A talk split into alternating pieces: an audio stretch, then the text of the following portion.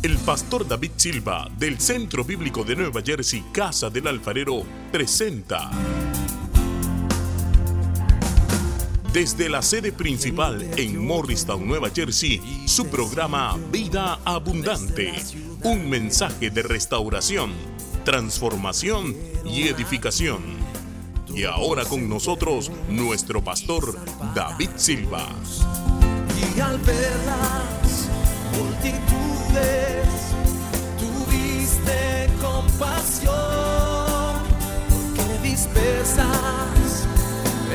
A Jesús lo habían acusado de echar demonios fuera por Belcebú, porque había liberado a un hombre.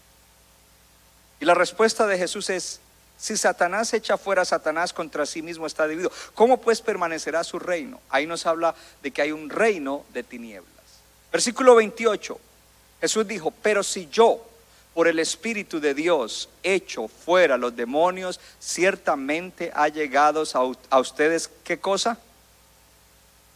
Diga, hay dos reinos, el reino de Dios y el reino de las tinieblas. Ahora, el reino de las tinieblas no le da la talla al reino de Dios. Pero de todas maneras, todavía en este tiempo tenemos que luchar. Por favor, todavía en este tiempo tenemos que luchar. Mientras estemos aquí, antes de la segunda venida de Cristo, habrá que luchar. Ahora vamos a primera epístola a los Corintios. Vamos en la serie Reinos en conflicto. Ya vimos ahí eso. Dice, Primera de Corintios 2, 4, y ni mi palabra, Pablo diciéndole a la iglesia de Corinto, ni mi predicación fue con palabras persuasivas de humana sabiduría, sino con demostración, lea, del Espíritu, no los oigo, y de poder, para que su fe no esté fundada en la sabiduría de los hombres, lea, sino en el poder de Dios. Yo quiero eso, que mi fe esté fundada en el poder de Dios. En el poder de Dios. Y luego en Primera de Corintios 4:20 dice, Pablo continúa hablándole a esa iglesia, porque el reino de Dios no consiste en palabras, lea, sino en poder. Esta era una iglesia en Grecia, y Grecia la meca de los filósofos, la sabiduría, la academia. Y Pablo era un erudito. Pablo no, Pablo tenía su talla, que Dios toma a todos. Tomó a Pedro, que era sin letras, pero también tomó a Pablo, que era muy letrado. Porque Dios a cada uno lo usa donde, donde necesita usarlo. Y claro, la gente de Grecia lo estaban contradiciendo el Evangelio. Y él le dice a toda esa gente cabezona, les dice, yo no vine a ustedes a predicarles con palabras persuasivas de humana sabiduría, yo no necesito convencerlos con palabrerío, sino con demostración del Espíritu y de poder. Para que su fe no esté fundada en la sabiduría del hombre, sino en el poder de Dios. Y más adelante les dice, porque el reino de Dios no consiste en palabras, sino en poder. Lo que Pablo está diciendo es, yo te predico el Evangelio y después de que te lo predico, hay una demostración del poder de lo que te acabo de predicar. Porque la palabra de Dios es importante. No está diciendo que no hay que hablar la palabra y enseñar la palabra, pero no podemos quedarnos solo en la letra. Hay que darle espacio al Espíritu para que obre. Y a la predicación tienen que seguir los milagros, las señales, la bendición porque es la manera como nosotros luchamos nuestra, nuestra batalla espiritual. Amén. Diga, Padre, enséñame hoy. Mi tema en el día de hoy es amor y poder, armas poderosas. Reinos en conflicto es la serie Amor y poder, armas poderosas.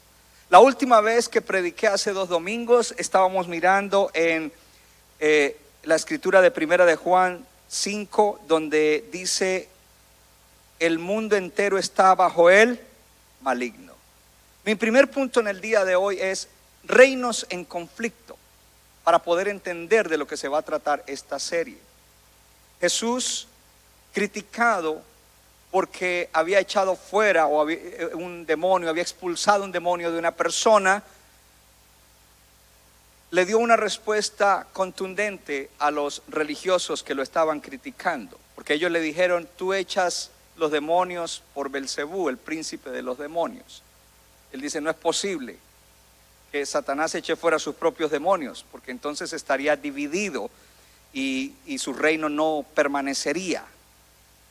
Habla que hay un reino de tinieblas, pero luego dice, pero si yo por el Espíritu de Dios, es decir, que Jesús pudo luchar contra esos demonios a través del poder del Espíritu Santo. Por el Espíritu de Dios hecho fuera los demonios, ciertamente ha llegado a ustedes el reino de Dios. El reino de Dios se manifiesta cuando en un lugar las obras de Dios deshacen las obras del enemigo. Es lo primero que vemos allí en el conflicto de reinos.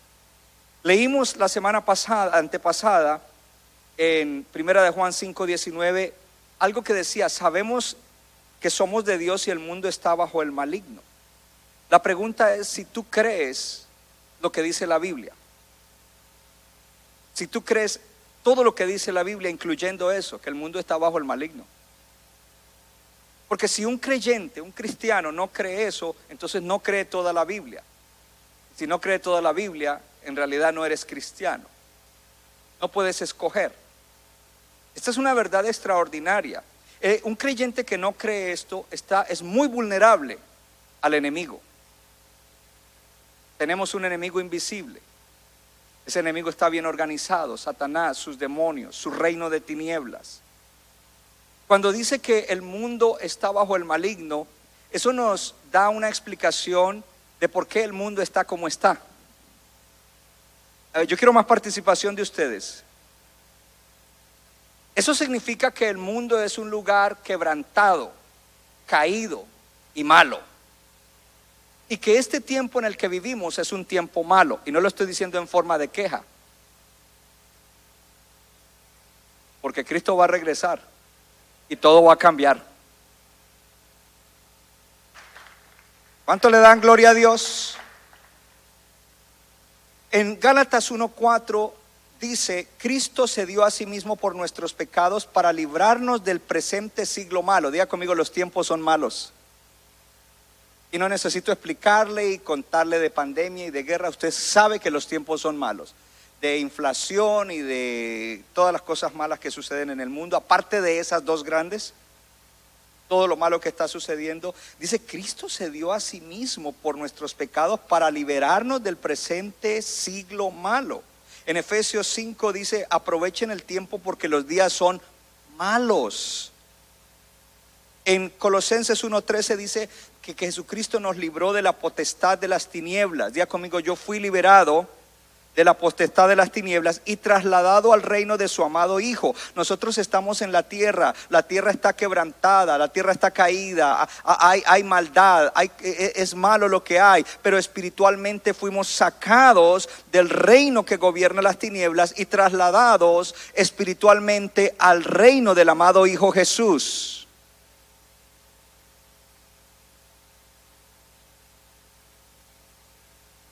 ¿Qué significa eso? Que cuando nosotros nacimos de nuevo, cuando nos convertimos en cristianos, fuimos liberados del dominio de las tinieblas. El que no está en Cristo, aunque no lo sepa y aunque tenga mucho dinero y algún, algún logro en la vida, está bajo el dominio de las tinieblas. Pero nosotros ya no estamos bajo el dominio de las tinieblas.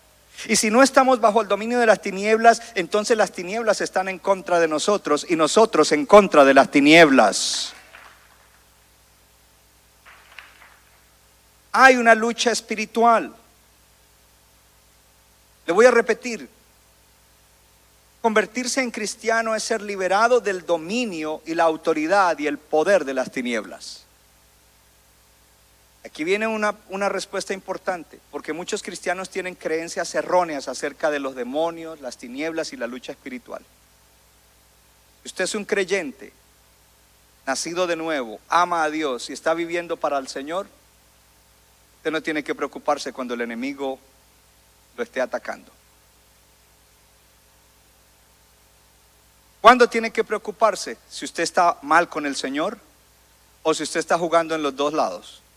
Porque todavía hay creyentes que tienen amuletos y que practican brujería y que dicen, pues si no hubo aquí algo, a ver si aquí este me lo da. Ahí ese creyente le está dando permiso al enemigo para que lo zarandee. Pero si usted no está en eso, hey, usted tiene la victoria asegurada.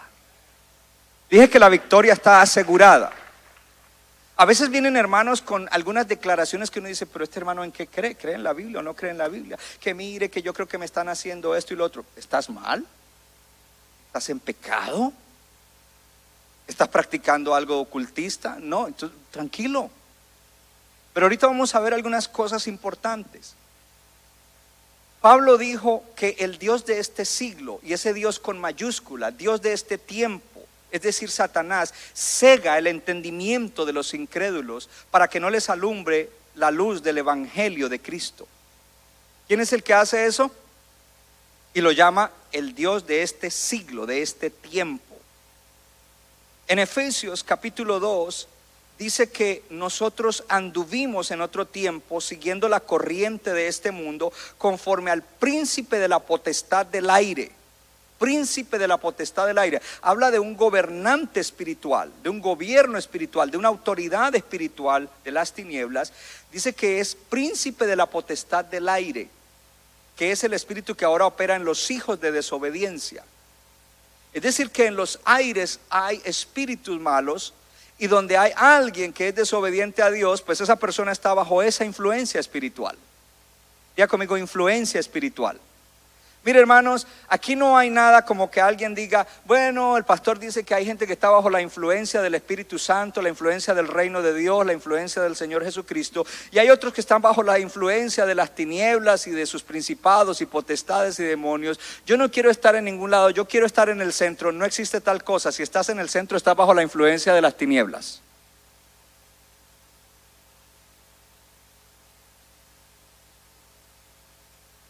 Estamos aprendiendo? Satanás tiene la libertad más grande para obrar donde la voluntad de una persona está más lista para desobedecer la voluntad de Dios. Donde alguien esté dispuesto a rechazar y desobedecer la voluntad de Dios, allí Satanás tiene libertad para obrar. No importa cuán creyente sea. Tenemos que, porque como creyente necesitamos no solamente decir hágase tu voluntad, estar dispuesto a la voluntad de Dios. Pastor, ¿y dónde, cuál es la voluntad de Dios? Ahí está la palabra.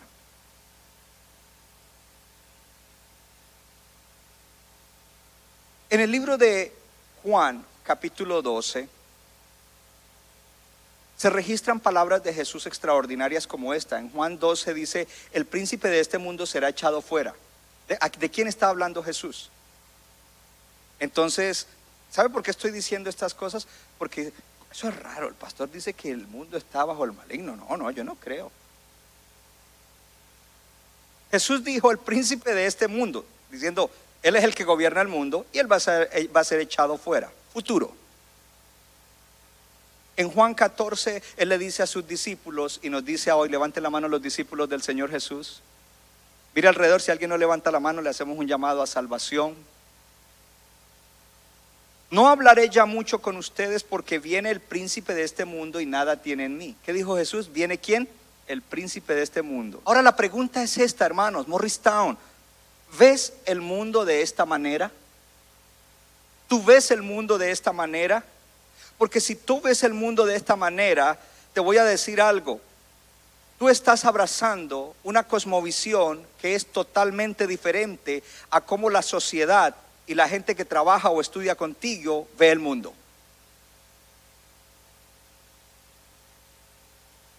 Porque ellos lo ven con ojos naturales, humanos, seculares.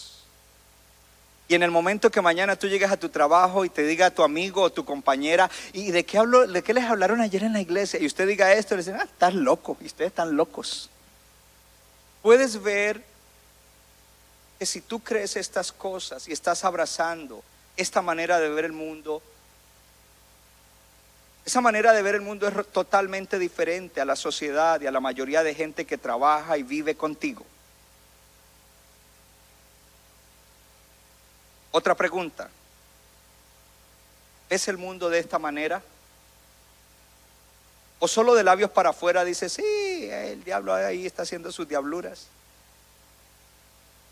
¿O solo de labios para afuera reconoces la autoridad de la palabra, pero en realidad, al no creer en esta realidad, niegas la autoridad de la palabra de Dios?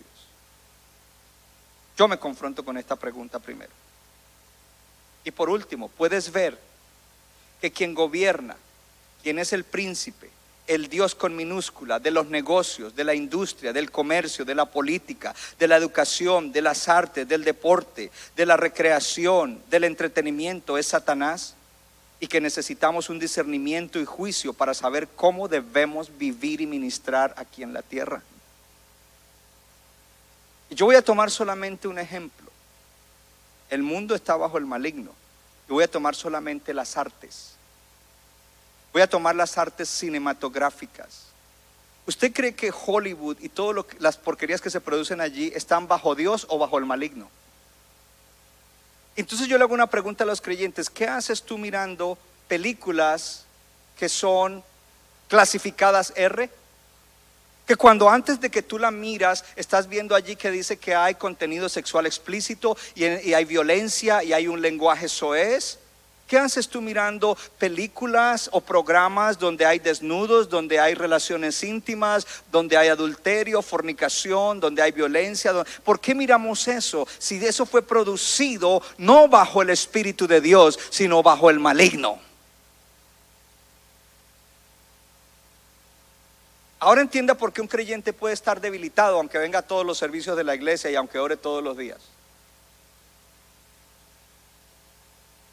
Y cuando un creyente está en la carne, el pastor es religioso, que no miremos. Yo te estoy diciendo que no mires. Yo te estoy diciendo, escoge lo que miras. Pero el punto que les estoy dando es que todo esto está bajo el maligno. Entre más personas haya que no son creyentes dirigiendo estas instituciones, dirigiendo estas áreas de la vida y de la sociedad, más está bajo el maligno. Y como iglesia nosotros debemos entender eso para poder discernir los tiempos y también para saber cómo vivir y qué es lo que tenemos que hacer. Porque si tú has sido puesto en algún lugar, ese es tu territorio para hacer sal y para hacer luz. Al enemigo no le gusta la sal. Hello. Los creyentes si somos salados somos bendecidos. El enemigo si es salado es anulado. Tweet No, no, es que eh, eh, eh, los agüeros de nuestros países, estoy salado. Bueno, en la Biblia el que es salado es, la ofrenda de sal. Es bueno. Toca que está al lado y dile, es bueno en la Biblia estar salado. Dile además, tú eres la sal de la tierra. Tú eres la luz del mundo. Gloria a Dios. Reinos en conflicto. Ahora, no podemos cometer el error de llegar a la conclusión que porque Cristo murió en la cruz, derrotó al maligno, derrotó su reino y resucitó al tercer día, la guerra se ha terminado. La guerra no se ha terminado, estamos en plena guerra todavía porque todavía no se ha consumado el reino. Nos dio la primera parte y mientras estemos en este mundo que todavía no ha sido redimido en la segunda venida de Cristo, estaremos en lucha espiritual. Habla conflicto de reino. Si tú eres parte del reino de Dios, estás en conflicto contra el reino de las tinieblas y el enemigo siempre estará detrás de ti, gloria a Dios, tratando de hacerte daño, robar, matar y destruir. Jesucristo dijo, el príncipe de este mundo va a ser echado fuera. En, Juan 12. Y en Juan 17 dice, no te ruego que los saques del mundo, hablando de los discípulos.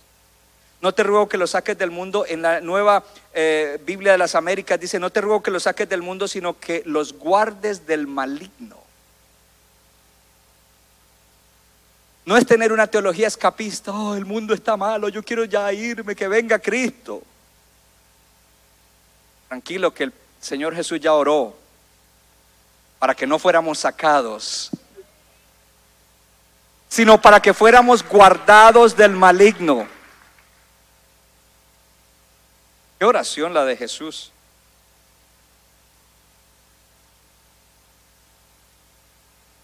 ¿Viste ya los dos reinos en conflicto? A ver, uno, dos, tres. ¿Vieron los dos reinos en conflicto? Gloria a Dios. Ahora, entonces vamos al segundo punto.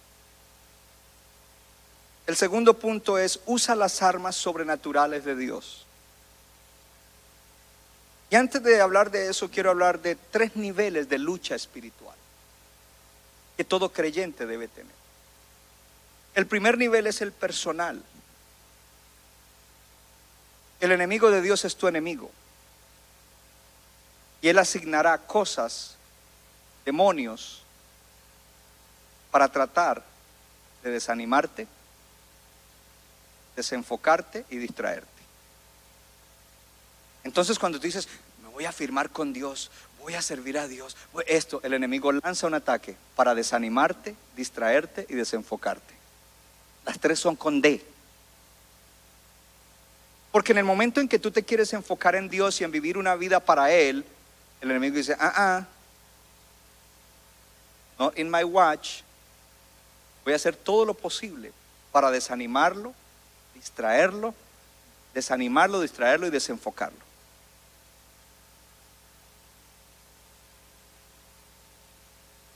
Primer nivel es el personal. Segundo nivel es el nivel en el cual cuando estoy luchando mi batalla personal y avanzando en mi batalla personal, puedo entonces ayudar a otros y puedo luchar por otros. Y cuando voy a un lugar donde hay necesidad y sé que la necesidad comienza desde lo espiritual, allí yo lucho a favor de esa gente. Allí echo fuera demonios, sano enfermos, desato la gloria de Dios para que haya cambio, transformación, restauración, bendición, salvación. Pero luego viene un tercer nivel y es el nivel colectivo en el cual Dios nos llama a que establezcamos el reino en la región donde nos ha puesto. Y es la batalla de la iglesia entera. Las armas de Dios son importantes porque no es una lucha humana. Hello. Son armas sobrenaturales para luchar. Lo primero que tú tienes que entender es que para luchar la, la, batalla espiritual y para que todos luchemos esta batalla, necesitamos estar llenos del Espíritu Santo. Jesucristo dijo, si por el Espíritu yo echo fuera a los demonios.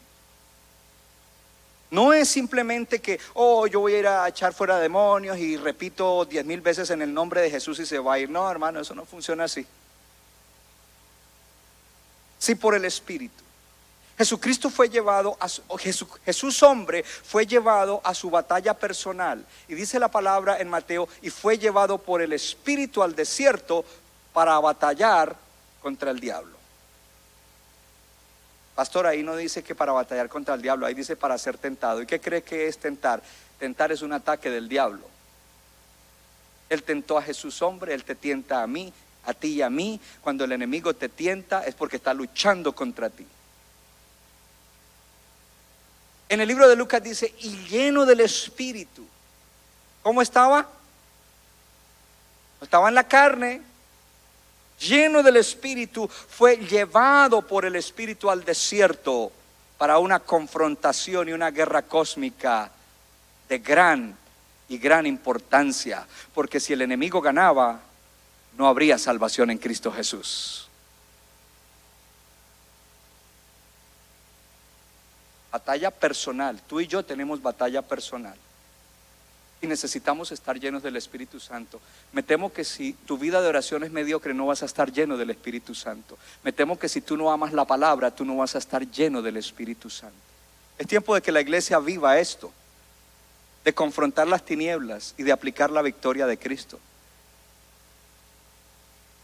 Aquí en este teatro se han encontrado altares. Cuando cogimos el teatro, y cosas raras por todo lado. Cuando usted entre aquí y sienta la atmósfera pesada, reprenda, hermano, porque esto ya es de Dios. Esto es de nosotros, este es nuestro territorio, defiéndalo. No, que voy a esperar que llegue el líder, no, que voy a esperar que llegue el pastor. No, hermano, usted tiene autoridad. Y no tiene que tenerle miedo a eso. Cristianos me han dicho a mí, pastor, yo creo que me están haciendo brujería. Volvemos a la pregunta, ¿estás viviendo en pecado? ¿No? ¿Estás en rebeldía contra Dios? No. ¿Estás haciendo tú también brujería? No. Entonces, ¿de qué te afanas? ¿Sabe cuál es el problema de los cristianos? Que no tienen vida espiritual, no tienen vida de oración, no están llenos del Espíritu, no están llenos de la palabra. Y cuando les mencionan eso, ellos entonces apelan a creencias antes de Cristo. Tú no puedes creer lo que creías antes de Cristo acerca de esas cosas versus lo que dice la palabra de Dios. No debemos tener miedo ni de los demonios, ni de sus emisarios. No debemos tener miedo de los tiempos. Oh, los tiempos son malos, sí, parece que... No debemos tener miedo de ninguna de esas cosas, porque muchos creyentes ya perdieron la batalla en la mente. ¿Sabe dónde perdieron la batalla espiritual? En la mente, por lo que ellos creen. Porque lo que ellos creen es erróneo. Dice la Biblia que Jesucristo derrotó a Satanás, que tenía el imperio de la muerte. Dice la Biblia que expuso públicamente los principados y, potestades y los avergonzó en la cruz del Calvario.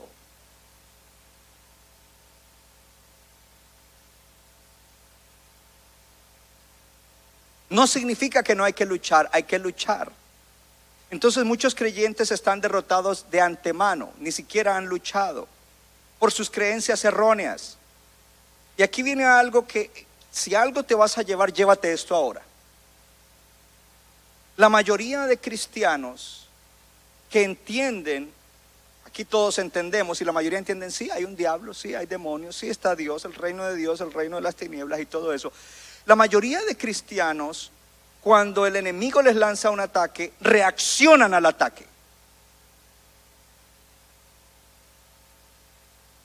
¿Cómo así, pastor? Sí, antes del ataque no tienen una vida espiritual de altura. Ellos solo reaccionan ante la acechanza o el ataque que el enemigo le lanza.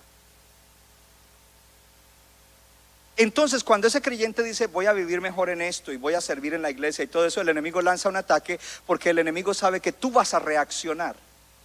Y cuando tú reaccionas al ataque del enemigo, tú estás poniendo tu agenda de vida en las manos del enemigo.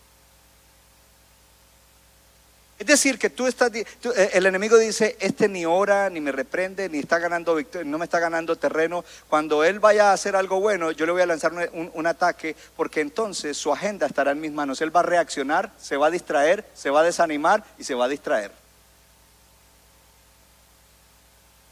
No he terminado el punto. Pastor, entonces, ¿cómo debe ser el asunto? You want to know? Ok. Only Selvin dijo, yeah. ¿Quieren saber? La manera como nosotros debemos vivir en esta lucha cósmica debe ser un estilo de vida continuo, no de, de, luchar de vez en cuando. Lo cual es respondiendo al llamado del Padre. Respondiendo al llamado del Padre. Cuando nosotros vivimos respondiendo al llamado del Padre, no tenemos que reaccionar cuando el enemigo nos ataque, porque cuando estamos caminando en respuesta al llamado del Padre a nuestra vida, estaremos nosotros continuamente avanzando en medio de la lucha espiritual, porque la lucha espiritual es todos los días, la lucha espiritual es continua y lo que tú digas, lo que tú hagas es parte de tu lucha espiritual. Oh, gloria a Dios, cuando tú vienes a la iglesia estás ganando una batalla. Cuando te levantas temprano a orar, ganaste batalla. Cuando lees la Biblia, ganaste batalla. Cuando diezmas, ganaste la batalla y el enemigo no puede robar tus finanzas. Oh, gloria a Dios. Todo lo que tú haces es continuo, gloria a Dios. Entonces tú eres una persona de oración continua, no que simplemente se levanta a orar oraciones de lucha espiritual cuando el enemigo te ataca reaccionando a eso, sino que tú estás continuamente en el llamado del Padre. El Padre te ha llamado a que sea seas un soldado de Dios continuamente, 24 horas al día en pie de lucha. Cuando hay guerra, el soldado duerme con las botas puestas y el fusil al lado. El creyente duerme, aleluya, con toda la armadura puesta y con la espada del Espíritu ahí en la cabecera, más bien en el corazón, aleluya, para declarar la palabra y para actuar conforme a la palabra. El creyente que está en pie de guerra no contrista al Espíritu ni lo apaga. El creyente que está en guerra, aleluya, mantiene su comunión con el Espíritu Santo. No lo entristece con el pecado y no lo apaga, aleluya, impidiéndole que fluya con el poder. Porque apagarlo tiene que ver con el carácter. Cuando alguien pega, cuando alguien peca lo entristece. Eso es pecado. Ahí eh, eh, pecó y lo entristeció. Pero lo apaga cuando, cuando no lo deja fluir con el poder de Dios. Armas. Armas. No reacciones al enemigo. Te voy a mostrar algunas cosas rápidamente acerca de cómo el enemigo opera y lo que nosotros tenemos que hacer. La palabra de Dios dice que Satanás, el Dios de este siglo, ciega el entendimiento de los incrédulos para que no les resplandezca la luz del Evangelio de la gloria de Jesucristo. Cuando tú vas a evangelizar, si tú vas, si tú vas con actitud de vendedor, no vas a lograr nada. Pero cuando tú vas ungido, porque el evangelismo es una lucha espiritual. El evangelismo no se trata de que convenzas a alguien, se trata de que tú estás luchando para arrebatar un alma que la tiene atrapada el diablo, cautiva, opresa, y tú quieres arrancarla de ahí. Eso requiere poder sobrenatural de Dios. Necesitas tener un, un, encuentro de poder contra el enemigo para arrebatar a ese hijo, a esa hija, a ese familiar, a ese ser querido, a ese amigo, a ese compañero. Necesitas esa unción y necesitas esa fuerza en la cual a través de la oración, a través de la unción y a través de la palabra, entonces tú vas a poder establecer allí el reino de Dios. En Mateo 13, 19 nos muestra cómo eh, Satanás va en contra de la palabra que se predica. Cuando alguno oye la palabra del reino y no la entiende, viene el malo y arrebata lo que fue sembrado en su corazón. Este es el que fue sembrado junto al camino, dijo Jesús. En Hechos 13:7 nos muestra cómo Pablo devolvió el golpe que el enemigo le dio a través del mago Elimás con poder espiritual. Hubo una confrontación de poder, porque este mago Elimás trató de volver al procónsul de la fe que Pablo le había predicado.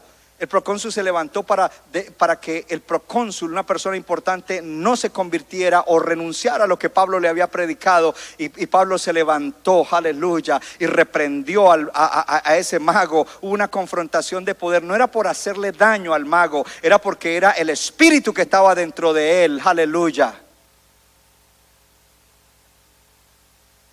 Te animo a que evangelices a alguien, pero ora, ayuna y ve porque Dios te quiere usar.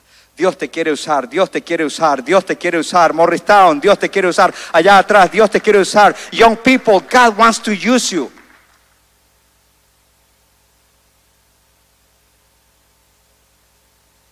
En Efesios 6:12 dice que nuestra lucha no es contra seres humanos, sangre y carne, sino, diga conmigo, principados, potestades, poderes de este mundo de las tinieblas y espíritus malignos en lugares celestiales. ¿Sabes lo que eso significa? Que Satanás está organizado y que tiene rangos de demonios. Está Satanás y luego están los principados. Los principados son demonios que gobiernan en un área geográfica.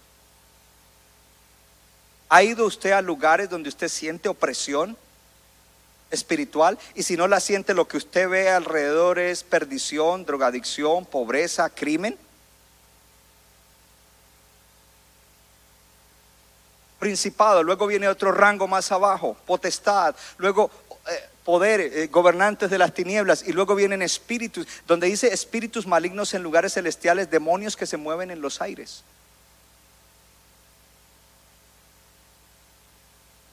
¿Por qué eh, esta palabra es importante? Porque la palabra es un arma y cuando yo entiendo eso, entonces yo sé qué es lo que debo hacer en cada lugar a donde voy. Hay una jerarquía de espíritus.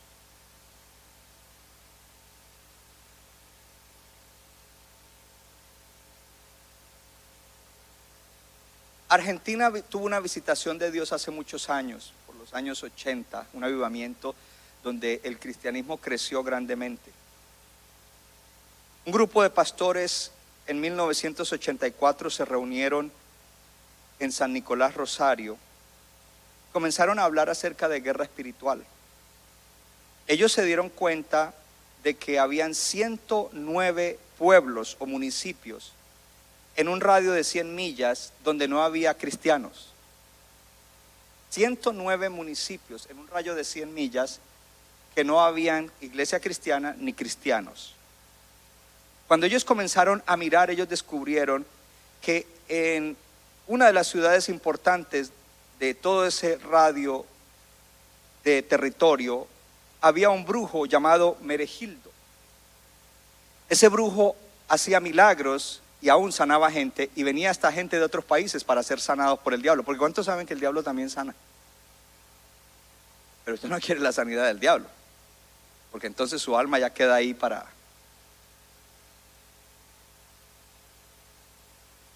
El diablo engaña con sus señales.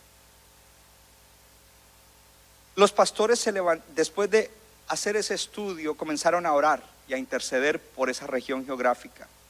Un grupo de ellos fue inclusive y se paró enfrente del lugar donde él tenía su, su lugar de atención, su consultorio, su cuartel general, y comenzaron a orar, a interceder por esa área geográfica.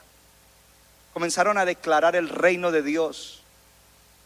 Comenzaron a hacer declaraciones importantes. En menos de tres años, ya habían 82 de los pueblos tenían iglesia. Y años más adelante, en todos los 109 pueblos había iglesia cristiana.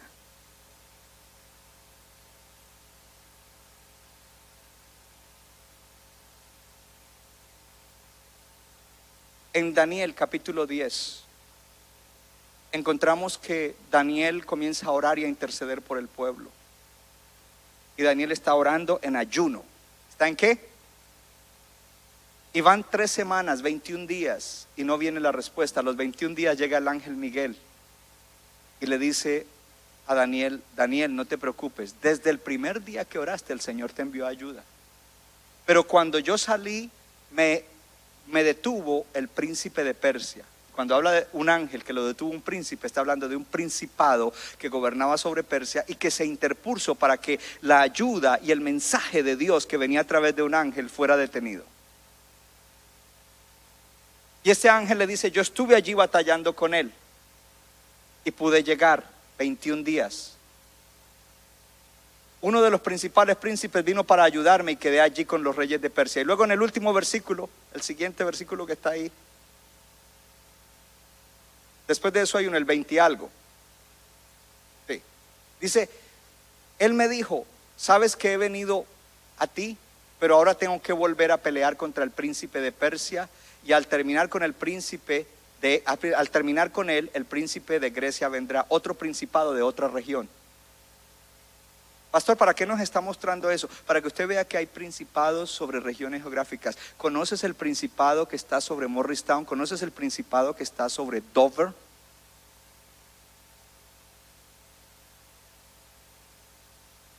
Porque necesitamos luchar contra eso para que la gente reciba el Evangelio, para que la gente se salve, para que los matrimonios se sanen, para que los jóvenes salgan de las drogas, para que los jóvenes sean edificados bien, para que la educación sea afectada. La iglesia tiene que levantarse en pie de lucha para establecer el reino de Dios.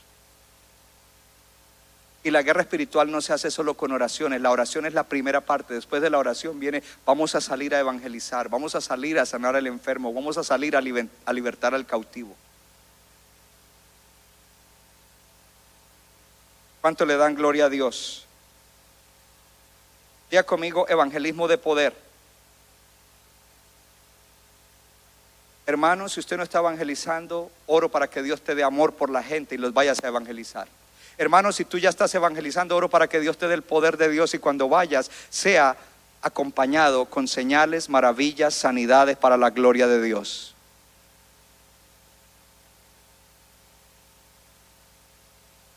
Dover. Dios no nos dio este teatro para que estemos los mismos aquí todos los domingos. Dios nos dio este teatro para que afectemos con la bendición del reino de Dios Dover y los alrededores. Si vamos a cumplir lo que hemos hablado este año, de que es un año en el cual hay expansión, vamos a tener que levantarnos en la lucha espiritual. Vamos a tener que mejorar nuestra vida espiritual.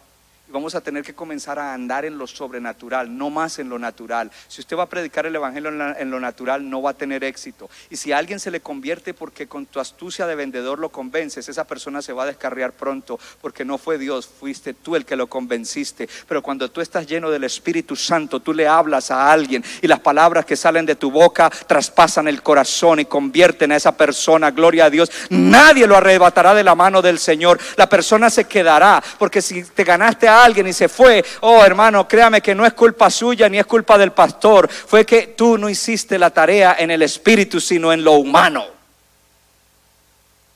¿Habrá alguien que está dispuesto, gloria a Dios, que quiere ser parte de esta aventura de lo sobrenatural en este año? Déjeme mostrarle eh, en, en el, el evangelismo con sanidades en Hechos 9:34. Pedro sana a un hombre que se llama Eneas. Y le dijo Pedro, Eneas, Jesucristo te sana, levántate y haz tu cama. Y enseguida se levantó. Y mire lo que dice al final, 1, 2, 3. Y le vieron todos los que habitaban en Lidia y en Sarón, los cuales, no los oigo, los cuales se convirtieron al Señor. Si Pedro hubiera ido, miren, crean en Jesucristo, Jesucristo te ama, si no lo tienes te vas a ir al infierno. Oh, no, hermano, él ya les había predicado y ahora levantó a ese enfermo y todos los de Lidia y Sarón creyeron y se convirtieron al Señor Jesucristo. Habrá alguien que cree la oración que hicimos, Señor, haya dones espirituales, dota a tus hijos e hijas con los carismas o dones espirituales. Habrá alguien que dice, yo quiero eso. Una iglesia sin poder no logrará mucho, no será mucho su impacto. Expulsión de demonios. En Hechos 8:6, un diácono al quien Dios envía a predicar, que se llama Felipe, Dice en el versículo 6, y la gente unánime escuchaba atentamente las cosas que decía Felipe, oyendo y viendo las señales que hacía. Hello, no solo predicaba, no era un apóstol, era un diácono. Yo quiero pensar que no seré solo yo, no serán solo pastores asociados, que serán los de multimedia, que serán los sugieres, que serán los maestros de niños y que serán ustedes, hermanos, si usted no participa de algún ministerio, a quien Dios va a usar para cosas grandes y extraordinarias. Oh, hermano, la iglesia tiene que convertirse. Nos tenemos que convertir. De ser una iglesia que medio maneja lo espiritual, medio maneja lo, lo sobrenatural, a una iglesia que realmente entiende que Dios es un Dios sobrenatural. Y que Dios está en el asunto de obrar milagros, señales, maravillas y sanidades en el nombre de su Hijo Jesús, para su gloria, para bendición de la gente y para el avance de la obra de Dios, hermano. Aleluya. Porque de muchos tenían, eh, eh, seguimos con Felipe, porque de muchos que tenían espíritus inmundos salían estos dando grandes voces. Eh, Felipe estaba predicando y los, y los demonios salían dando voces, hermano. Usted dura unos minutos orando, tiene la oportunidad de echarle fuera a alguien un demonio, durará horas. Y a lo mejor ni se va. Pero cuando usted pasa horas a la semana con el Señor, los demonios se van en minutos. Yo no sé si había dicho esto aquí, pero yo le dije, Señor, cuando yo eche demonios en un servicio, yo no quiero que hagan escándalo, que distraigan, que quiten la atención de ti, no quiero que me manchen la alfombra, Señor, que se vayan así nomás. En el nombre de Jesús. Yo creo que cada semana, cuando yo reprendo demonios desde aquí, demonios salen de gente. Lo que pasa es que a la gente le da vergüenza decirlo. Yo recuerdo en la Speedwell Avenue, éramos como 40 personas. Y nos metíamos en una oración y yo empezaba a ministrar liberación desde acá. no habían escándalos, no habían griterías. De vez en cuando habían algunos individuos que habían manifestaciones y los llevábamos a otro salón. Pero yo tenía mucha gente que me testificaba, me decía, pastor, quiero decirle algo. ¿Qué, qué es, hermano? ¿Qué es, hermano? Oh, mire, usted estaba orando, algo me salió así, yo sentí algo que me salió por la boca. Good. ¿Y nadie, nadie más se dio cuenta? Gloria a Dios. Y qué bueno que lo testificas.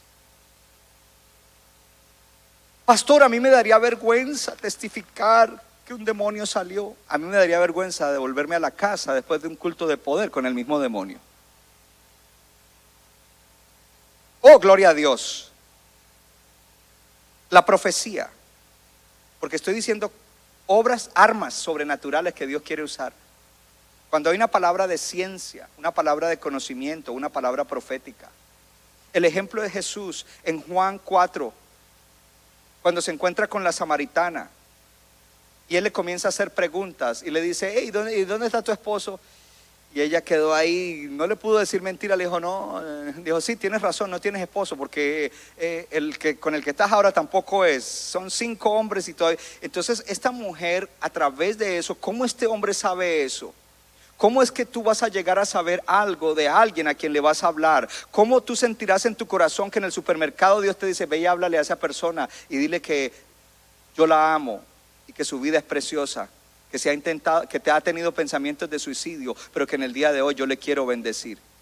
¿Se atrevería usted, si usted siente en su corazón, acercarse a una persona y decirle? ¿O dudaría, será que es Dios? ¿Será que soy yo? ¿Será que es mi emoción? Bueno, arriesgate, hermano, porque en el camino vas a aprender, en el camino vas a, ir mejorando el uso de ese don, gloria a Dios, la manifestación del Espíritu Santo. Oh, hermano, yo no sé si alguien se pone alegre porque estamos ministrando para que la iglesia entre a otro nivel de ministrar, hermano.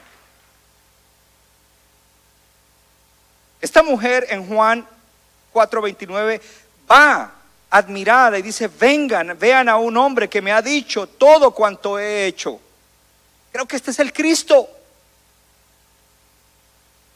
En Juan 9, eh, perdón, en Hechos 9:42,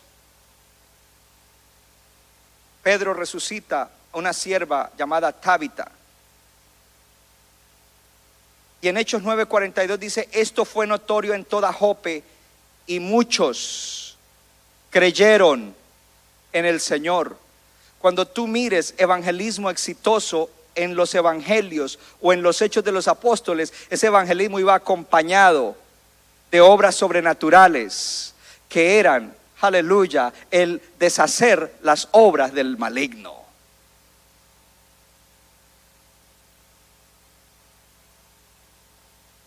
Gloria a Dios. Lenguas desconocidas.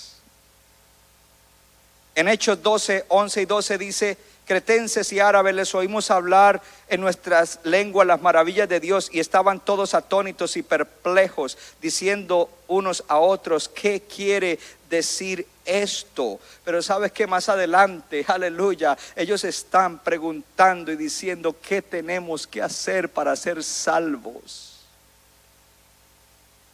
Y tres mil se convierten al Señor a través de la experiencia de Pentecostés. Quiero cerrar con esto, el tercer punto.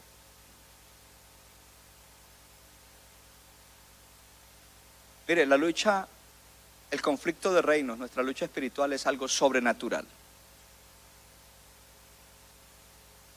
Nuestro punto número tres es acerca del amor. El amor es la clave. Porque la pregunta es, estamos orando, Señor, danos dones espirituales, además del fruto. ¿Para qué? Para estar aptos para hacer tu obra. Para ganar en nuestra batalla personal, por nuestra familia, por nuestras cosas. Para ganar la batalla a favor de otros, en la iglesia y más allá. Y para como iglesia establecer el reino en Dover, en Morristown, en Kearney, en Harrison, en New Jersey y en las naciones de la tierra. Donde Dios quiera que estemos. Pero la pregunta es, ¿tú quieres el poder de Dios? ¿Tú quieres ser usado así? Come on. Si no quieres ser usado, entonces yo voy a cuestionar tu amor por la gente. Y si tú quieres ser usado, te voy a preguntar, ¿por qué quieres ser usado sobrenaturalmente?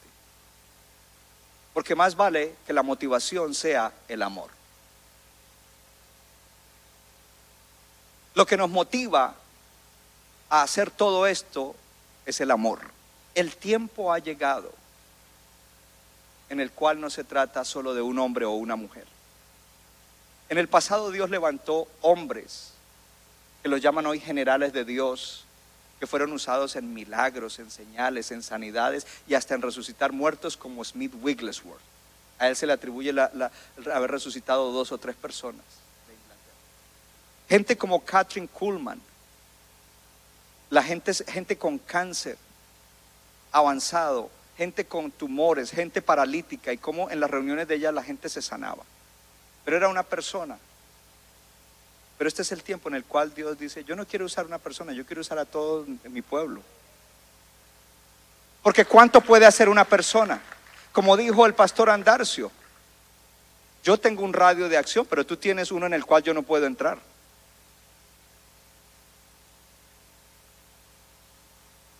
Entonces se acabó esa situación de one man show o one woman show. Otra cosa que Dios quiere corregir a la iglesia es que muchas veces se idolatrizó a gente como gente que, que eran usados en gran manera, cuando el que hace la obra es Dios. Dios quiere usarlos a ustedes, hermanos y hermanas, jóvenes, young people. God wants to use you supernaturally. Yo espero que hoy esta palabra rompa toda incredulidad, rompa todo cristianismo estático, rompa toda falta de poder. Miren lo que dice la palabra de Dios. En Primera de Corintios 13, 1 y 2.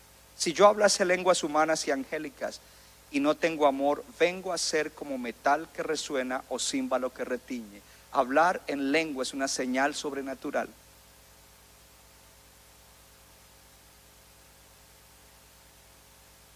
Y yo puedo tener un don espiritual, pero si no tengo amor, dice que es como si yo tocara uno de esos platillos con un sonido muerto. Y sigue diciendo, si tuviese profecía, la profecía es un don sobrenatural, y entendiese todos los misterios y toda ciencia,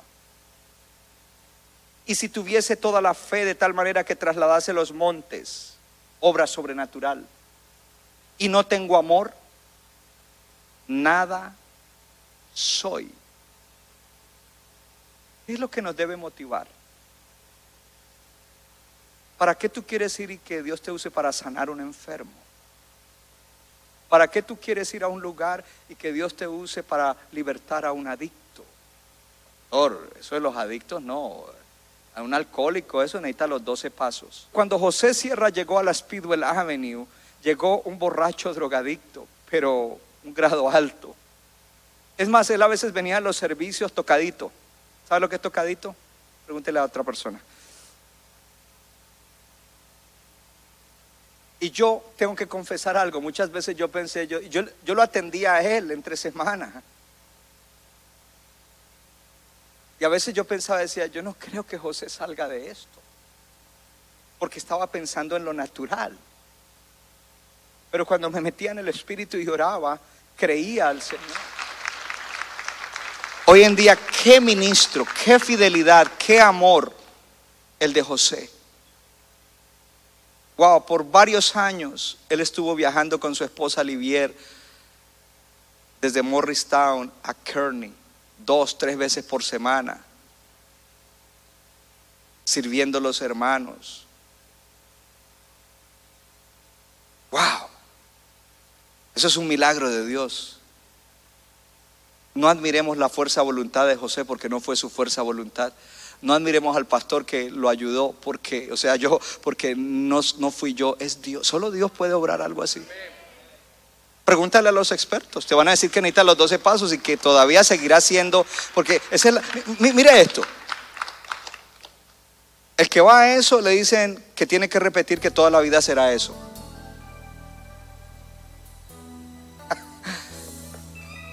No creo que sea una buena declaración. No sé usted qué cree, respeto lo que usted crea, pero no creo que cuando Dios obra, Dios obra. Centro Bíblico de New Jersey, Casa del Alfarero, presentó su programa Vida Abundante. Si usted desea obtener más información y lo último que acontece en nuestro ministerio, visítenos en el internet www.centrobibliconj.org. Y ahora también puede estar más cerca del pastor David Silva a través de su Facebook donde encontrará palabra de Dios por la mañana, tarde y noche.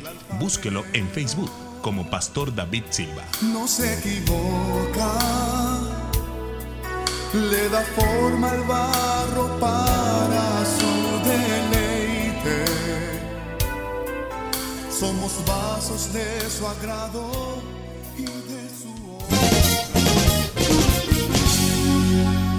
Nuestra iglesia está localizada en la 63 de la Abbott Avenue en Morristown, Nueva Jersey.